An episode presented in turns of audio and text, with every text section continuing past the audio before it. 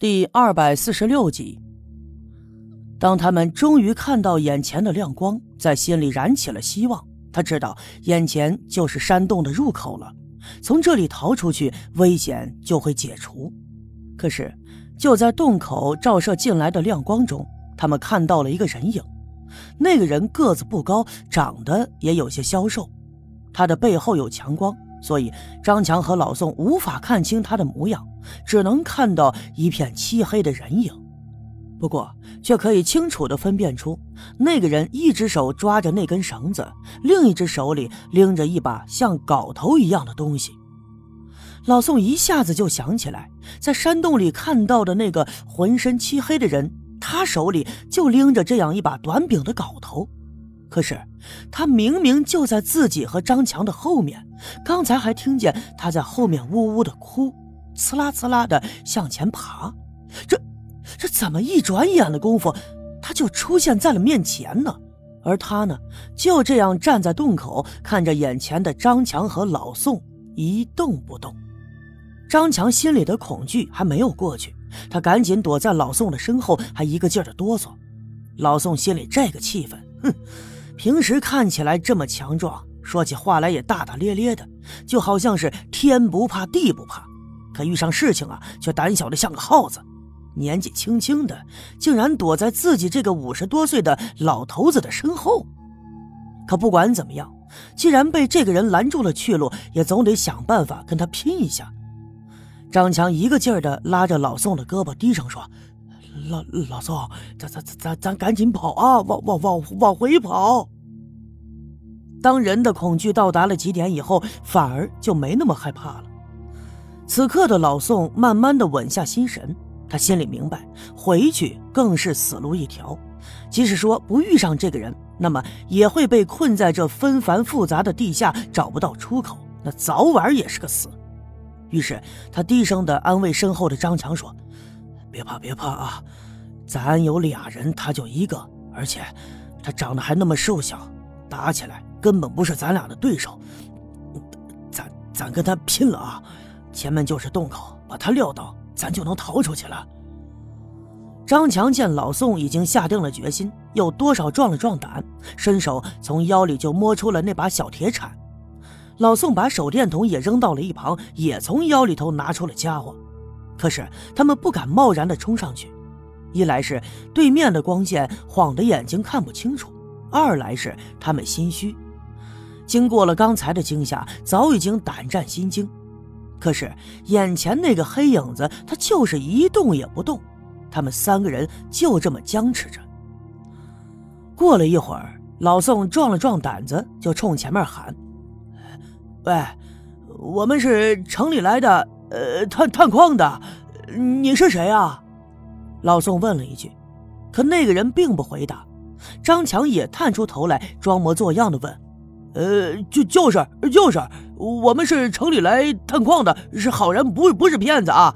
你赶紧躲开，我们探矿完了，我们得回去了。”听张强这么一说，老宋心里这个气呀，嘿，这家伙胆子太小。遇到事儿说起话来，他也不过脑子，差点把自己的真实身份都给抖出来。于是他又问那个人：“呃，你是村里的吧？啊，你你在这儿干啥呢呀？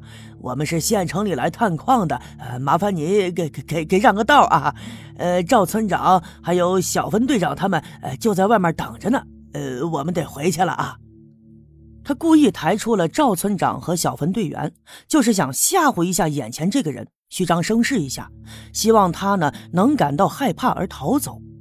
可是万万没想到的是，他话音没落，那个人竟然把手里的镐头高高的举了起来，这可把老宋和张强吓坏了，不由自主的往后退。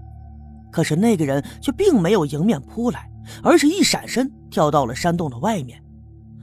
张强和老宋朝山洞外面又看了一下，那人没回来，心里头不禁就暗暗的高兴，嘿嘿，想必是刚才那一番话呀，把他给吓跑了。于是俩人又试探着朝洞口走。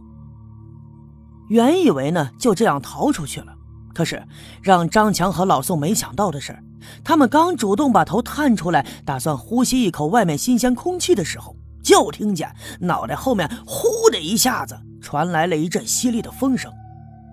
您别看老宋年纪大，反应还算灵敏，听声音他就知道肯定是有什么东西朝他脑袋砸了过来。